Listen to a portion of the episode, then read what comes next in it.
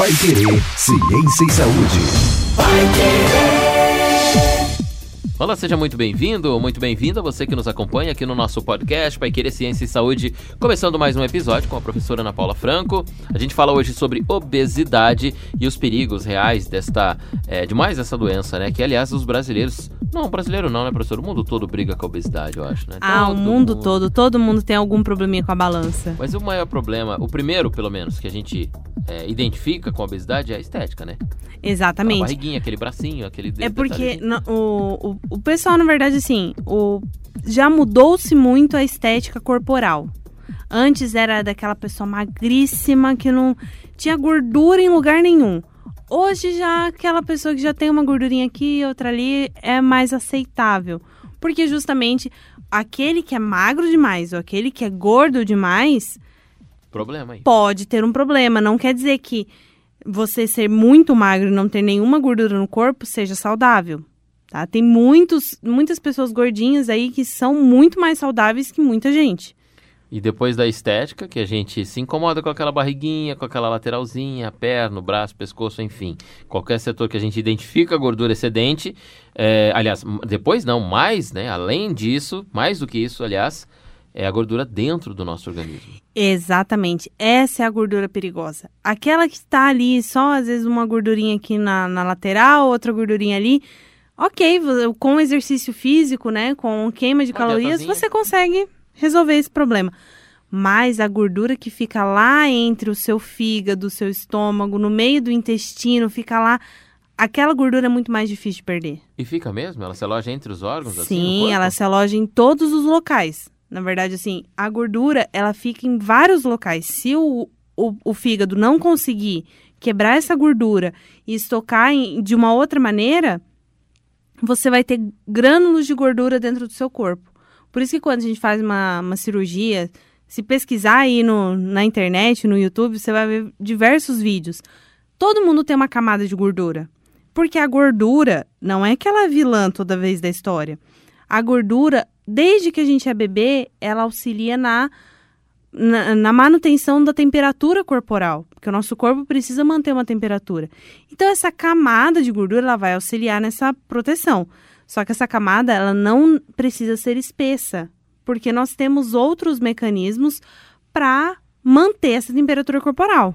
Quando a gente é, compra no mercado carne animal comum, aí, uma carne de boi, por exemplo, e vem aquela camadinha de gordura em cima, que aí, vamos supor, é, vou dar um exemplo aqui. Quando a gente faz uma costela em casa, uma costela uhum. assada e tal, passa um pouquinho, a costela esfria e fica aquela gordura, aquela, aquela gordura cebosa, quase com cor, né, branca. É, aqui, é exatamente essa gordura que a gente tem? A, a gordura que nós temos, ela não chega a ficar esse cebosa, mas ela fica acumulada. Ela não é facilmente descartada pelo corpo. Pode ser que com a queima de calorias, você reduzir a quantidade de gordura que você ingere, você consegue queimar essa gordura, consegue eliminar a maioria dela. Só que algumas gorduras localizadas, que tem um procedimento que é chamado lipoaspiração, aí sim você retira essa camada de gordura. Nossa, professora, você Só que é um, procedimento muito invasivo. É invasivo, doloroso, inclusive, e muito perigoso. Muita gente Sim. morre por conta disso. Você falou agora há pouco de vídeo. É, eu não aconselho os nossos ouvintes a digitarem no YouTube lipoaspiração que é um dos vídeos mais feios que eu já vi na minha é vida. É tenebroso você ah, ver esse vídeo. Meu Deus, que ruim. E é exatamente isso. Um tubo dentro da barriga da pessoa, tirando toda essa gordura. Você assim. vai literalmente fazer uma força mecânica para retirar aquela gordura. Parece, bom, quando você abre uma torneira para lavar o quintal, que a, que a água sai assim pelo cano, pela torneira, é isso, aquele tubo sugando aquela gordura da pessoa e jogando, sei lá, num recipiente ali. Só que isso você está falando de uma camada de gordura que não está dentro das vísceras. Essa camada de gordura você consegue retirar. Essa externa. Essa externa. Só que o problema é a interna. Porque aí ela consegue se acumular nos vasos, consegue se acumular no coração, então, consegue essa se externa acumular. que sai na lipo é estética. É estético. O problemão mesmo tá na outra que tá lá dentro. Exatamente. Então, tem gente que é magrinho e tem ainda gordura no e organismo. pode ter, por exemplo, um fígado com gordura. Se o fígado tem gordura, tem uma doença que é chamada esteatose hepática que é gordura no fígado. O fígado, as células do fígado, elas ficam cheias de gordura. Ao invés dela ter citoplasma, que é a parte líquida da célula, não, é cheia de gordura, cheia de, de bolinhas de gordura dentro do corpo.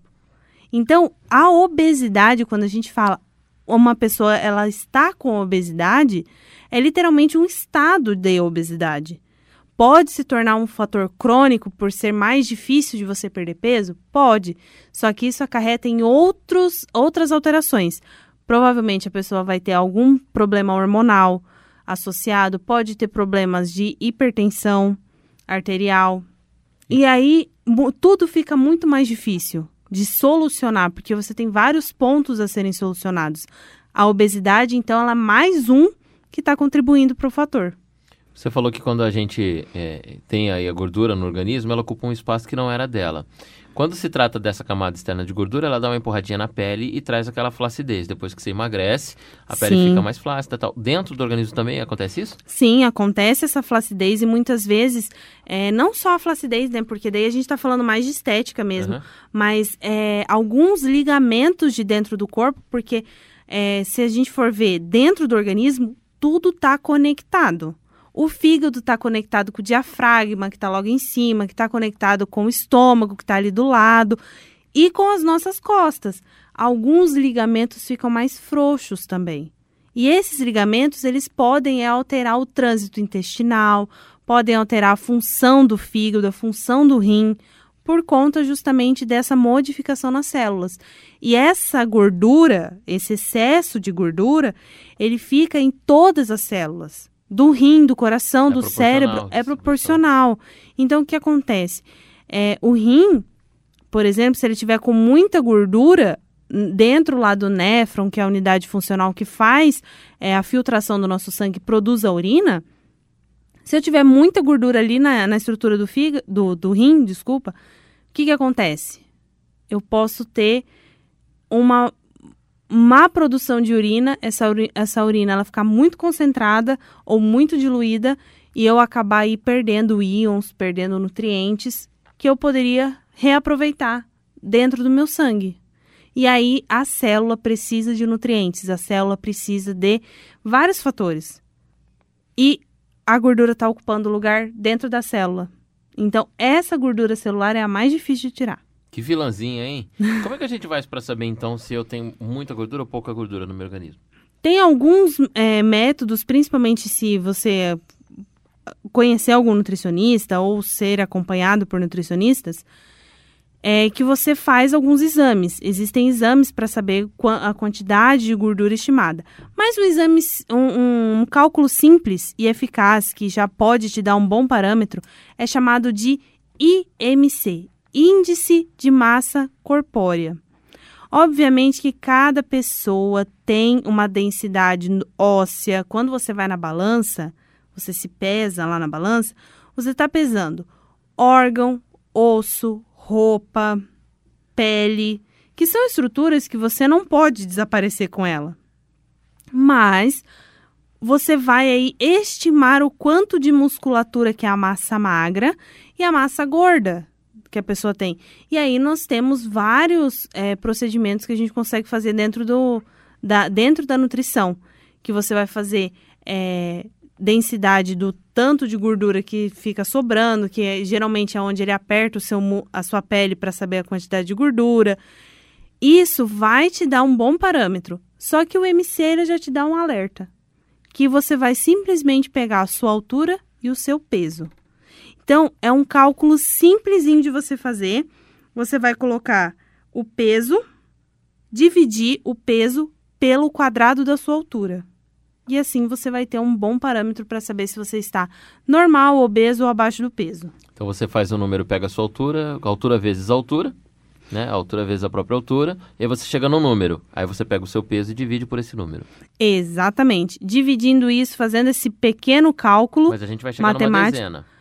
Aí você vai chegar em um, em um número que pode girar em torno aí de 18, pode chegar. O peso normal dentro do IMC, dentro da tabela que é a Organização Mundial de Saúde utiliza, é de 18,5 a 24,9. Se o seu IMC cair dentro desses valores, tá tudo bem, tá normal. O seu peso está ad- adequado à sua altura. Se a sua altura ela for mais baixa, você tiver uma quantidade, o, o seu peso for muito alto, você já pode ter um sobrepeso, um leve sobrepeso, uma obesidade, pode ter também um índice abaixo do, do, do peso normal, e isso pode acarretar em alguns danos, em algumas alterações. Não são nem danos assim, mas alterações que daí o seu corpo vai ter que, por exemplo, trabalhar mais para fazer a circulação funcionar, vai ter que você vai ter que comer muito mais é, fibras e nutrientes para conseguir, por exemplo, é, ter uma qualidade de intestino boa. Porque tudo que a gente come vai acabar se transformando nas fezes, que é o, a parte final da nossa digestão. E o que, que acontece? Se você não tiver bons nutrientes entrando, você não, também não vai ter fezes de qualidade que vão realmente excretar aquilo que não, não estará mais sendo usado. A obesidade acompanha ó, prejudicial, então, do começo a final do organismo. Do começo ao fim, desde a circulação até o sistema digestório. Quando a gente já está no nível de obesidade, né? Quando a gente está aí calculado aí o MC, eu tô tentando fazer meu MC enquanto você está falando aí, eu vou fazer o, o meu índice aqui, que agora eu fiquei curioso para saber em qual o que eu tô. É, quando a gente não, é, é, não tem, quando a gente está no nível da obesidade, né? É, relativamente a gente já sabe o que fazer, né? Fazer emagrecimento, uma dieta e tal, um exercício. E quando a gente está abaixo? Quando o nível é muito baixo? É só comer gordura, comer gordura loucamente e pronto? Não, pode. Quando a gente está abaixo do peso, pode ser que tenha algum problema aí um pouco mais é, sensível, que daí eu preciso fazer uma dosagem hormonal, saber se a quantidade de hormônios está adequada, como que está sendo processado esse alimento, tem algum problema no estômago, aí é, é como se você descartasse as possibilidades. Então você vai lá, vê se está tudo ok com o estômago, está tudo ok com o fígado, as, as enzimas está tudo bem com elas, elas estão funcionando ou não estão funcionando, para você saber exatamente onde está o erro.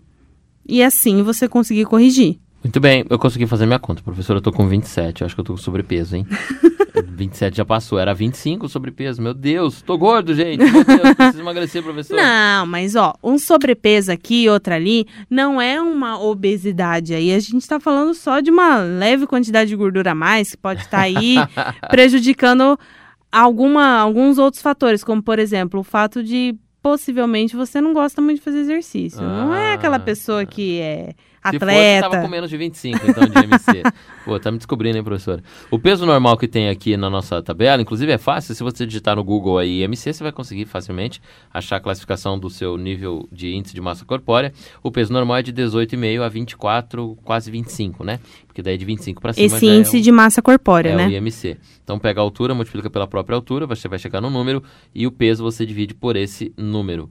Bom, a obesidade, ela acompanha, né, enfim, a, a sociedade desde os primórdios, né? A obesidade ela vem com o desenvolvimento da humanidade e ao, ao passar do tempo a gente vai achando aí cada vez mais a evolução vai nos trazendo aí a, a, os problemas que a obesidade nos traz e por que é tão importante a gente tratar disso. E um dos grandes das grandes importâncias que a gente deve dar para a gente fechar o nosso assunto é sobre a obesidade infantil. É, no, a gente é, pode puxar pela memória de quando a gente é criança na casa da avó, ou então nas nossas gerações anteriores. Era tão bonitinho as crianças gordinhas. A avó é aquela que faz aquele monte de comida fala: come, meu filho, come, que criança magra. Come à vontade. De... É, criança magrinha sinônimo de doença. Pode comer bastante, que o bonito mesmo era criança gordinha. Não é bem assim, né? A criança ela está em processo de desenvolvimento. Ela está com crescimento ósseo, crescimento de é, várias células, fazendo conexões neurais. Então, essa criança ela está em desenvolvimento ainda. Então, uma criança gordinha com alimentos saudáveis, aí sim eu estou falando de uma, uma situação muito ótima para a criança. Porém, aquela, aquela criança gordinha que só come porcaria, que só come é, chips todos os dias, todos os alimentos industrializados, aí eu estou falando de uma gordura que não é boa.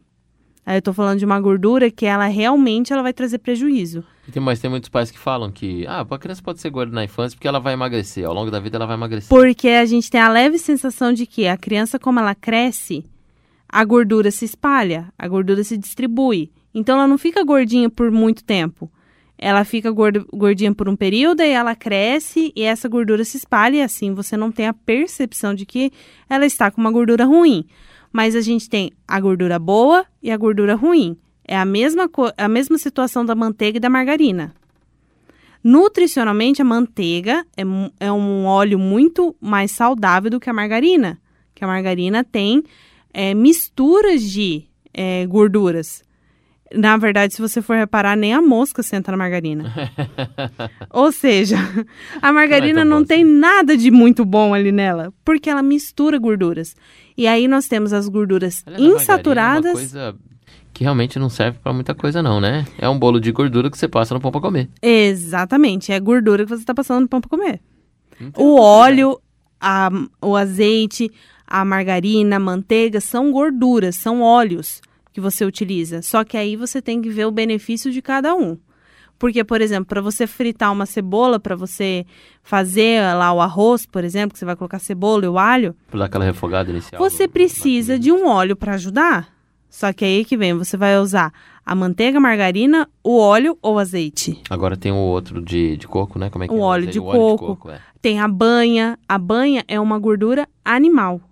E nós somos animais. Então é uma das gorduras que o pessoal tá vendo um benefício muito grande na banha para se é utilizar antiga, na hein? O povo do sítio aí das antigas lembra da banha. Então. a carne lá dentro. É, exatamente, essa banha é uma gordura animal. Olha, a gordura animal que inclusive preserva tanto que quando não existia geladeira era ali que eram guardados e conservados os alimentos. Sim, aí a gente volta do motivo pelo qual as pessoas faziam isso. Obviamente que na, na época que era feita não, se, não tinha muito estudo sobre isso. É, exatamente. Só que tá agora a gente sabe o porquê que isso acontece. E a, e, a, e a banha traz, através desse sentido, o que a professora descreveu, que é o papel da gordura no nosso próprio organismo. essa conservação Exatamente. interna. A conservação interna, porque você precisa de gordura para você manter a sua temperatura, para você manter as funções dos seus órgãos, só que gordura em excesso também não é bom e gordura em falta também não é boa. E uma pergunta que eu vou te fazer: qual tipo de exercício você acha que é melhor para queima de gordura? Ah, é simples. Uma caminhada, uma corrida, ou então levantamento de peso, a gente já tá ok. Exatamente, era aí que eu queria chegar. É. Quando eu estava na graduação, né, que faz um tempinho, Algum não, tempinho, não vamos entrar tempo. nesse mérito da questão. É, quando eu estava na graduação, eu fiz meu TCC com base na obesidade e exercício físico, Ve- vendo os benefícios dos tipos de exercícios físicos. E o que que acontece? Uma das linhas de raciocínio foi o exercício físico ajuda a queimar gordura. Isso é fato, isso todo mundo sabe. Mas o exercício físico com levantamento de peso apenas, quando eu falo em parâmetros lá do espermatozoide, não ajuda. Não ajuda o espermatozoide a ser saudável. Porque você tem uma queima muito mais de proteínas que vão prejudicar o seu espermatozoide no final. Essa foi a linha de raciocínio que nós tivemos.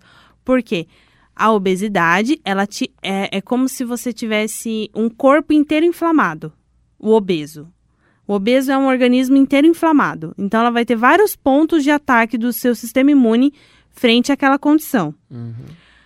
Quando você faz exercício, exercício aeróbico, exercício de esteira, corrida, caminhada, você está gastando caloria. Quando você faz somente levantamento de peso, você está consumindo energia celular para que esse músculo consiga hipertrofiar, consiga aumentar, consiga é, se modificar por conta da- do peso que você está carregando. E esse gasto de energia e essa inflamação associada não ajuda, por exemplo, na qualidade do seu espermatozoide. Essa é uma grande pergunta do porquê fazer exercício então com a obesidade. Exercícios com somente com levantamento de peso não ajuda a queimar gordura. Mas se você associar com exercício aeróbico e anaeróbico, que é levantamento de peso, uma corrida, uma caminhada, andar de bicicleta, nadar, você já vai ter grandes benefícios, Então- inclusive para o espermatozoide. Todo mundo que quer levantar um pezinho, então tem que ter um aeróbico junto. Tem que ter um aeróbico junto, porque daí você diminui inclusive a flacidez. Olha só, tá vendo? A obesidade é o assunto do nosso podcast de hoje, Pai Querer. Ciência e Saúde. E você que é o nosso convidado a todas as semanas estar com a gente também. Segunda-feira, três da tarde, tem episódio novo, tem mais dicas, tem mais aulas com a professora Ana Paula Franco. E você é nosso convidado também. Vem com a gente no próximo pra gente falar mais um pouquinho, tá? Sobre saúde ou então sobre alguma patologia, algum detalhe sobre a, a sua própria saúde. E se você ouviu hoje e quer indicar para alguém também, pode compartilhar, tá bom? No Spotify ou no paiquerê.com.br você encontra sempre os nossos conteúdos por aqui. No próximo episódio, você é o nosso convidado mais uma vez e a gente espera você. Até lá!